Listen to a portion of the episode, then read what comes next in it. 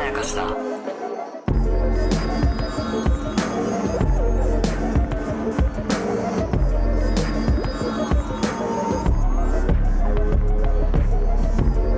どうも大島康之です高野湊です無限まやかしとは映画やドラマや漫画や小説などのフィクションすなわちまやかしを無限に貪り続けている私たち2人がそれらの感想や考察を述べていくラジオ番組でございます、まーす何も見ないで一息で言えるようになってきました よよかったよかったやったぜっていうかもう異常な頻度でやってるからまあまあまあもうサイレント終わったら一回ちょっと休みます 一よ回もだってもう不定期更新の概念を変えてるのよ定期更新って言っておきながら毎日更新してますからね そうそうそうやめとけもそういう意味の不定期かよってうるねえ不定期って大体大体頻度落ちていくものなのにそ上うそうがってくっていうね上がってくそのぐいらいこの「サイレントというはい木曜のフジテレビの22時の、はいえー2022年秋クールのドラマがおかしいわけですけれどもおかしいうんあの目黒蓮さんが今回もすっごい良かったっていう話をやっぱちょっとしたいちょっとさせてそれはしましょうそれはしましちょょっとさせてうそれはしましょうお願いちょっとさせて ちょっと本当にちょっと、ね湊の話しかしてないからここまであそうですねちょっとさせてい やちょっとで済むかあなの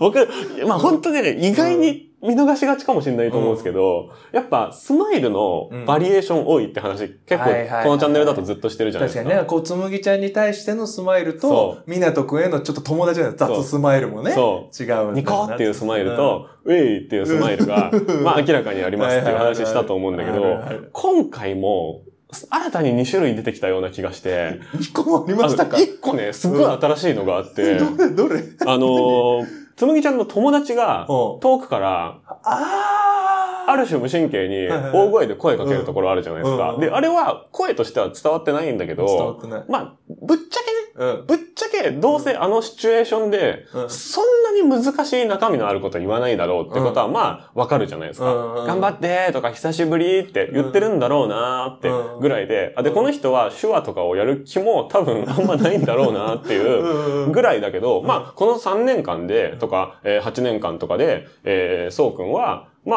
あ、緩やかにそういう経験を増やしてきたんだろうと思われる。うんだけど、別に友達だし、うん悪気があることは一切してないわけ一だか切ら。してない。反応としては、ううっすーみたいな。あざっす ー。了解っすー。みたいな、その、ちょっとニヤッとしながら、あのはいはねい、下唇に力入れてるんですよ。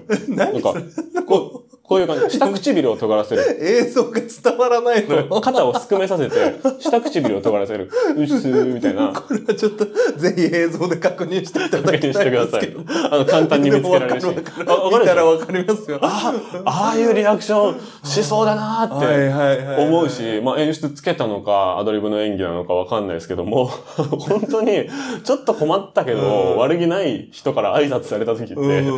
まあ、ろう者とか聴者とか関係なうくん、僕も、なんか、OB とかがあー変な応援してきた時とかに、どういうこあの顔したことあ る。いつ、いつ、いや、部活とかで、ああ、部活なんか、その、大和魂だみたいな、わわけわかんないこととか言われた時とかに、おいっす、飲みますみたいな、ちょっと、すごいあるあるだと思うんですよ。山田魂が面白すぎる。わかんないけわど、世代が何個か離れてる OB とかが応援してきた時とかに、魂だとかね、とか全然知らない後輩とかが応援してきた時とかに、おいあありがとうございます、みたいな、全然嫌じゃないよ、みたいはいはいなは感じの、あの、新しい映画が新しい映画良かった。で目黒さんファンとかはもう散々見たことある映顔なのかもしれないですけど、僕は今回のドラマの中ではそうですね結構初めて見たかなっていうところと、あと、湊くんうとん、このカフェみたいなところではいはいは、い一緒にいるシーンで、あこう、机につきました。あ、はい。で、飲み物を二人ともこう手で触りました。うん。で、あれ、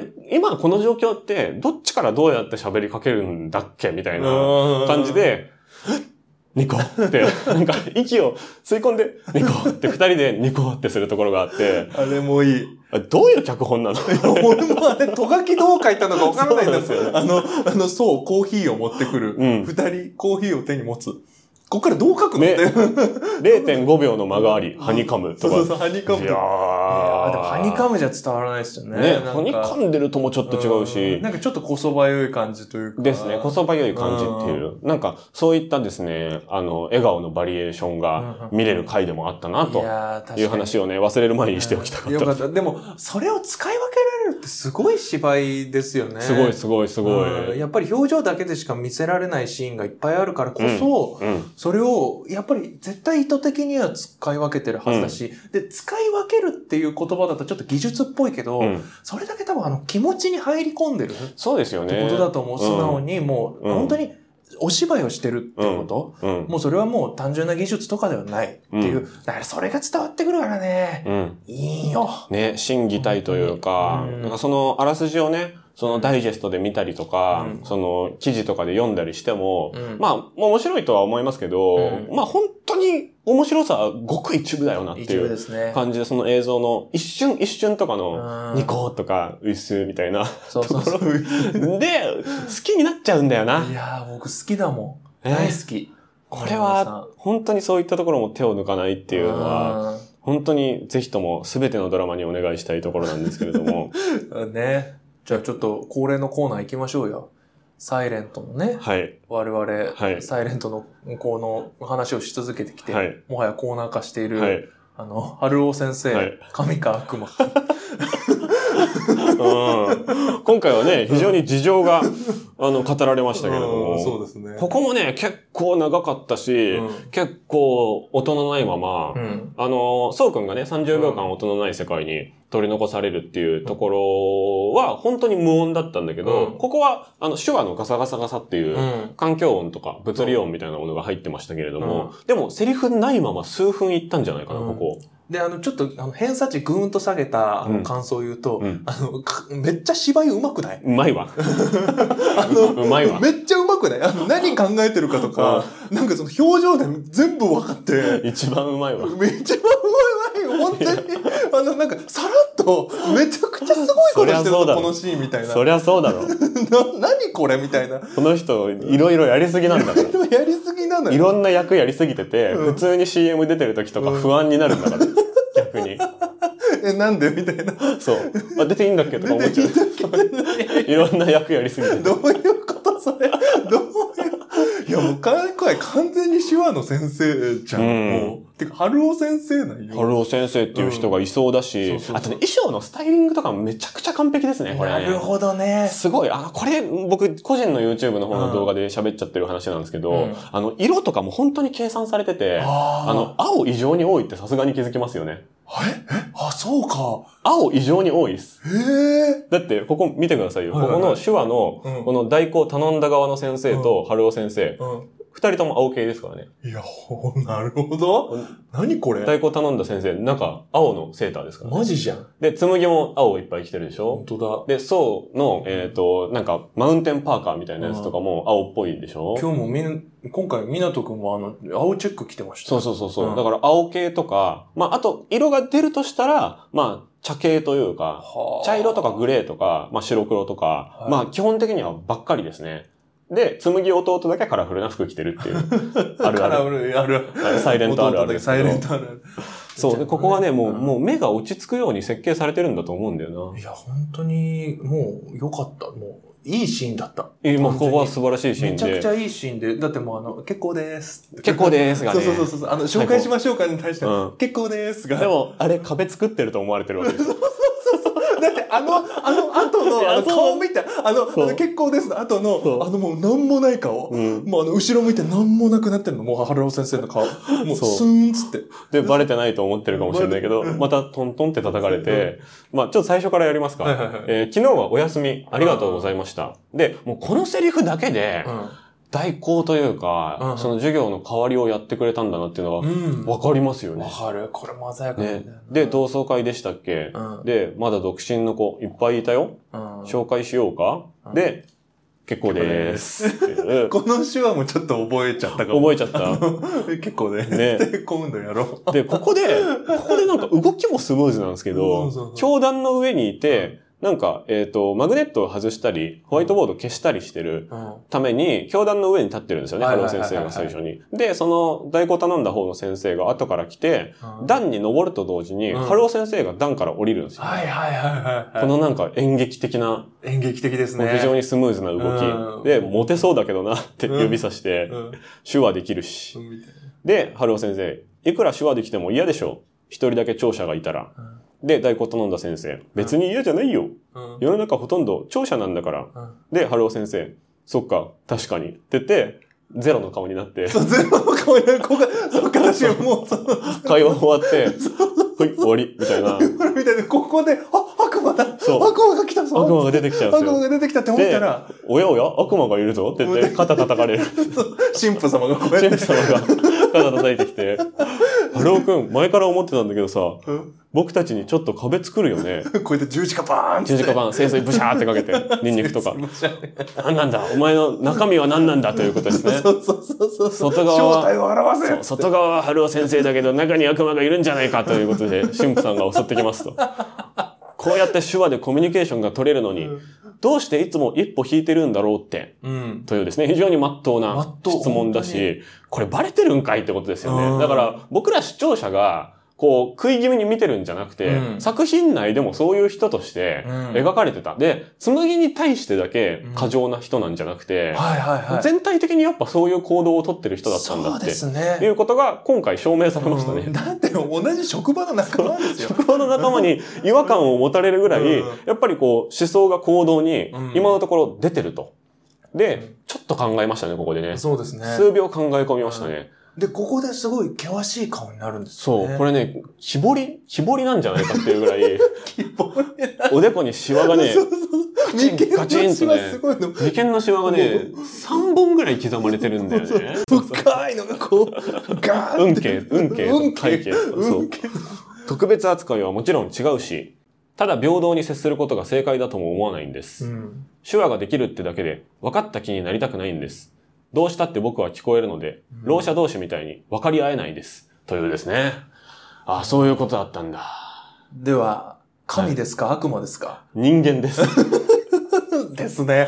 人間です。本当にあの、すっごい人間感じた。うん。まっとうな人間。そうですね。うん一番慎重であり、うん一番いろんな人の立場を考えて、うん分かった気にならないこと、うん傲慢にならないこと、うん何か、ね、力を人に対して振りかざさないこと、うんっていうことをひたすらに苦悩してる人ですね。うん。だから、なんだろうな。とにかくやっぱり自分はもう道具であろうとしてる人だなと。うん。うん僕は思いましたそうですねででもやっぱ、その、相手の先生は、多分ね、こういう言葉が欲しくて言ったわけじゃないはずなん でそすうよ。だと思う。そうだと思う。普通にそうだと思うんだ普よ。通に友達うになりたいっていう感じだったと思うんだけど。ん。意外な、うんなんか、棺を開けてしまったというか、意外と根深いドラキュラが入ってたみたいな。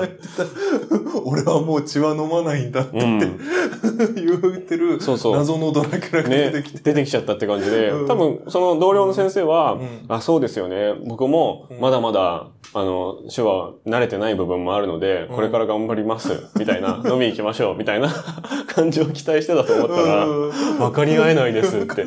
ああ、分かり合えないですっていうのか、みたいな。この後どういう会話あったんだっていうね。くらいですけど。まず絶句だと思いますけど、でもなんかやっぱそれだけ、なんだろうな、本当に、こう、自分をどう思ってるんですかね、もう、春尾先生っていうのまあは。だから仕事としてはやるし、その、うんろう者同士のコミュニケーションとか、その耳が聞こえなくなってしまった人、うん途中からろう者になった人が生きやすくするためには必要な技術だとは思っているけれども、聴者とろう者が完全に分かり合えるような世界っていうものを、春尾先生は残念ながら信じることはできてないっていうか、うんももちろんいろんなことがあった上で、最初は信じたのかもしれないけど、信じなくなっただろうということうが、んすごいわかりますよね。そうです ね。だから、紬と宋の関係に対しても、こう、悪魔としてのロール、立場を演じてるというか、そうなんですよ。実際に思ってる以上に演じてるかもしれないですねう、ん彼らに対して。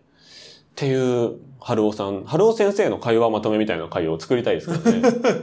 一番重要なことずっと言ってまいやすか そう、らもうね。本当になんかこの、本当ガイド役ですよね、ん本当視聴者に対してそも。うなんだよな。なんかもう本当にこう、でもこれも一番人間には感じたけど、うん、こっちが、うんあ、分かり合えるじゃんってうん。思ってるタイミングなんですよ。確かにねこの、あの、そうと湊が、あんなに受け入れられないって思ってた湊くんが、うん。そうくんに近づいてるんですうよ。ん肉薄してるタイミングだかでら、、春尾先生のシーンと最後の別れようのシーンさえなければうんう、んすごいポジティブなドラマというか、 そうそう。ただただハッピーなそう。ドラマなんだけそどう、そうそう春尾先生が水を差し、港が突っ走るという。